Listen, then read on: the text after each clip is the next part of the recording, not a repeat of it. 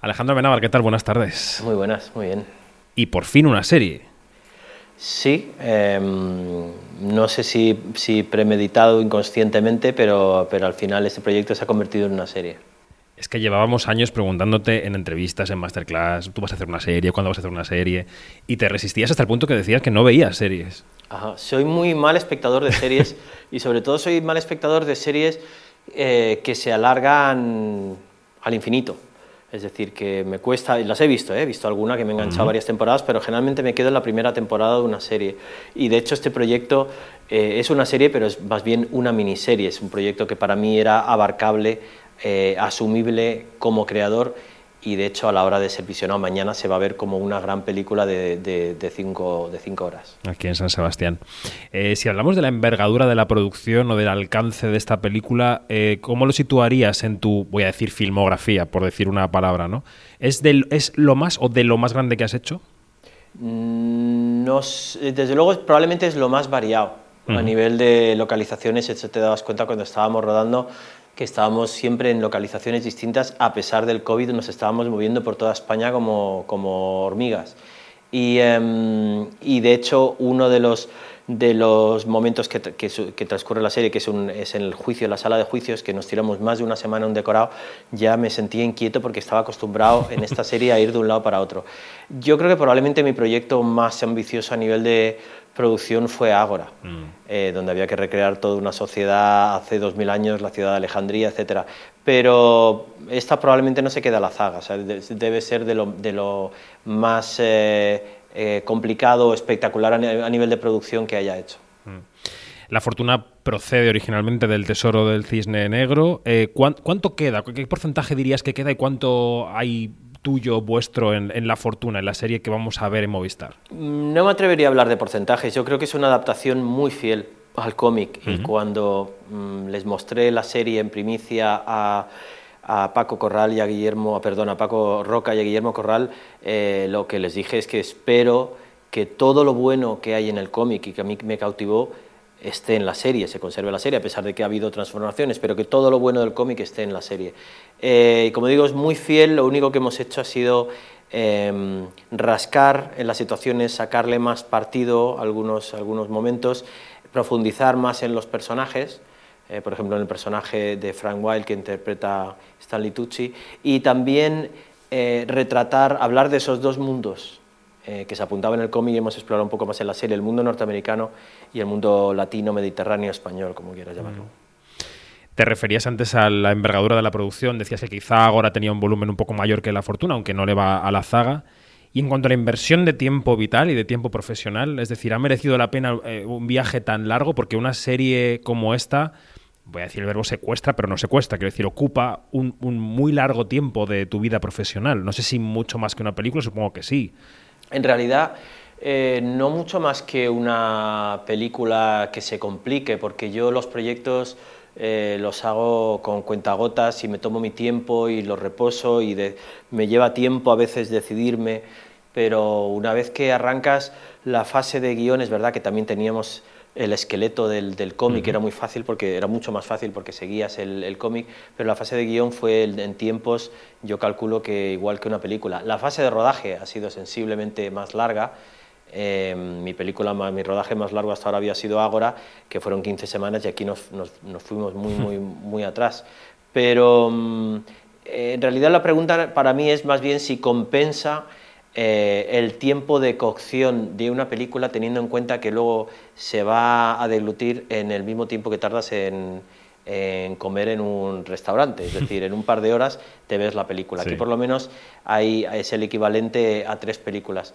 Pero siempre lo que a veces me planteo, digo, cuando inviertes tantísimo tiempo, ya no te digo la ilusión y la pasión, sino tiempo de tu vida en algo que se va a ver solo en dos horas, ¿vale la pena? Cuando evidentemente el resultado es bueno, dices, sí, vale la pena. Cuando sientes que no has conectado tantos con los espectadores, dices, ya me podría haber metido en otra. hay, una, hay una capa subyacente a la serie que habla mm, del orgullo nacional, de que es nuestro, que es de un país, que es de otro.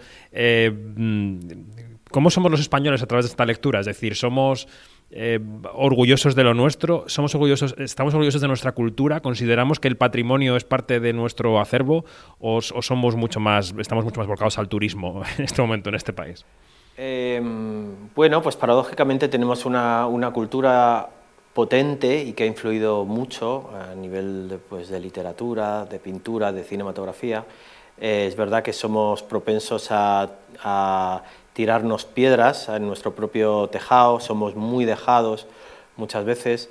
Em, uno siente que la cultura a veces, por eso habla mucho de la cultura en la serie y de que hay que protegerla como si fuera petróleo, em, pues que la cultura está en el ojo del huracán porque, mm, bueno, pues porque a, los representantes de la cultura nos, nos, nos, corresponde, entre otras cosas, hablar de la sociedad en la que vivimos y a veces cuestionarla. Y eso choca con la gente, choca con ideologías y a veces ves que a lo mejor éxitos cinematográficos penalizan en vez de, en vez de ser logros comparados a los de los deportes. Así que sientes a veces que estás en una encrucijada injusta. Mm, mm. Em, decías, bueno, pues donde he, donde he notado más la envergadura de la serie, aparte de los medios técnicos, supongo, es en la longitud del, rodaje. Y en cuanto al reto profesional para ti como director, ¿qué parte has aprendido que no sabías o que no habías aprendido haciendo cine? ¿O dónde ha estado el reto, la dificultad? Esto que has dicho, bueno, es que aquí esto es una serie, esto se hace distinto, esto tengo que aprenderlo. ¿Dónde, estaba? Eh, por un lado, eh, en el momento que asumes que vas a hacer una serie, en la escritura de guion, y para eso tenía Em, un, guía, un cicerón maravilloso que es eh, Alejandro Hernández, pues eh, sabíamos perfectamente que los episodios tenían que tener entidad por sí mismos, que, tenían que haber tenía que haber un gancho al final de cada episodio, etc. Luego, cinematográficamente, eh, yo creo que me he dejado llevar, tampoco, tampoco me he impuesto mayor reto, a veces, a veces te autoimpones cosas, yo recuerdo que cuando hice los otros por ejemplo, me autoimpuse prácticamente no hacer travelings, quería solucionarlo todo con la cámara estática y jugando más con el zoom. Pero son em, cosas que te planteas que ya cuando llegas a mi edad yo creo que ya lo que quieres es divertirte, pasártelo bien. Eh, y ese era mi reto todos los días, era llegar a la escena y que la escena tuviera interés y buscar la manera más expresiva de contarla. Bueno, además de la edad supongo que tienes el prestigio, ¿no? Porque cuando ya alcanzas un nivel no solo nacional, sino internacional, yo no sé si te sientes con las manos un poco más libres para no estar pensando en esas cosas, para no estar eh, autocensurando tu creatividad. A veces son estímulos que uno hace, o sea, mira a Las Bontrier, que de pronto decidió que iba a rodar sobre una pizarra o que tenía que ser todo en mano, cámara en mano, a veces son cosas... De hecho, por cierto, en esta serie me impuse la cámara en mano, mira, tal vez que decías reto, pues sí, ese puede ser. Eh, me impuse, yo, yo, no soy partidario de la, de la cámara en mano, lo utilizo muy poco en mis películas, y, pensé que esta, esta serie tenía la, en esta serie tenía la excusa perfecta para probar a planificar cámara en mano, porque a la hora de retratar los dos mundos, el norteamericano y el español, dije, bueno, vamos a, buscar ese contraste no solo en la luz de, de, Alex Catalán, una luz maravillosa, maravillosa que ha hecho, sino en la puesta en escena. Entonces, eh, me autoimpuse que las escenas que transcurrieran en España, prácticamente en su totalidad, no todas, pero prácticamente todas están hechas, resueltas cámara en mano. Es una cámara en mano muy suave, nuestro segundo operador es muy bueno, pero eso me obligaba a plantear el espacio de otra manera, porque cuando tienes un carrito y puedes moverte a través de la escena, no es lo mismo que cuando tienes que colocar una cámara con una focal larga en una esquina de la habitación. O sea, me autoimpuse esa esa regla, pero porque creía además que tenía, que tenía una buena excusa, que es que el mundo español era un poco más, si quieres, más nervioso, más improvisado, y por eso se retrataba cámara en mano. Hablemos de la relación con los actores, porque eh, hay directores que, que, ensayan mucho, otros que van dando notas a medida que se rueda, otros están detrás del, monitor. ¿Cómo, eres tú en un rodaje? ¿Cómo se comporta Alejandro Amenábar eh, cuando se está rodando con los actores? Pues cuando estás en una producción como esta, donde tienes un abanico enorme de actores, desde Stanley Tucci, eh, Carra Lejalde, que cada uno es veterano en su país, em, y Álvaro Mel, que, mm, o, bueno, Ana Polvorosa, también veterana de la televisión, o, o, Álvaro Mel, que no tenía prácticamente experiencia, lo que tienes que hacer es que todo el mundo se sienta seguro y llegar al set y que mm, y que eso, que cuando Álvaro Mel se tiene que enfrentar en inglés a Clark Peters, eh, no se sienta pequeñito, sino sienta que puede darle bien la réplica. Esa es, eso yo creo que me limito a, a esa labor con, con, los actores y las actrices, a, a seguridad. Y en cuanto a, mm, a los ensayos, Eh, yo creo que me he ido, he ido creyendo cada vez menos en los ensayos. Creo que es bueno tener ensayos, por supuesto, y discutir las escenas, porque muchas veces implican reescrituras. Cada vez que un actor, yo recuerdo Oscar Isaac hace unos años, me decía, esta escena, tío, esta escena, esta escena, y al final cuando te lo dice tres o cuatro veces que tiene razón, lo mejor, es, mm. eh, lo mejor es cambiar el texto porque hay algo que no les viene bien.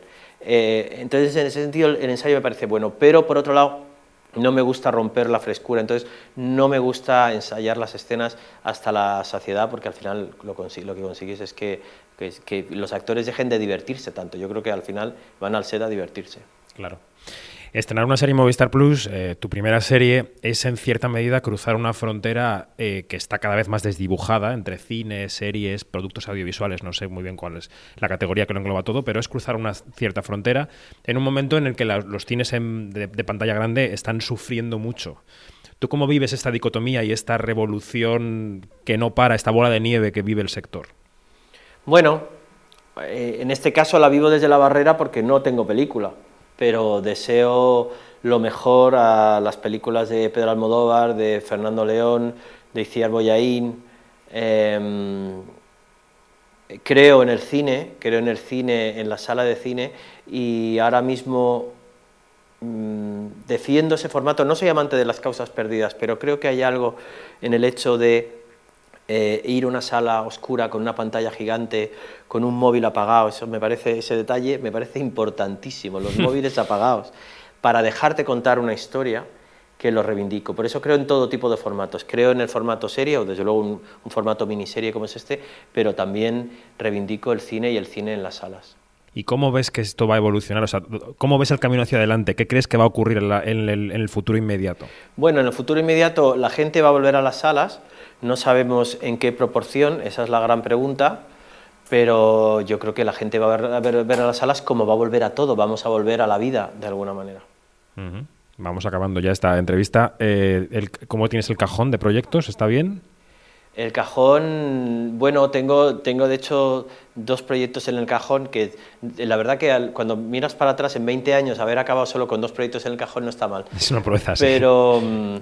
Pero poco más, realmente no sé muy bien por dónde tiraré y además esa, esa incertidumbre em, siempre procuro verla, no siempre lo consigues, pero procuro verla en positivo, que quiero decir, es maravilloso ahora sentarme y ver a ver qué hago.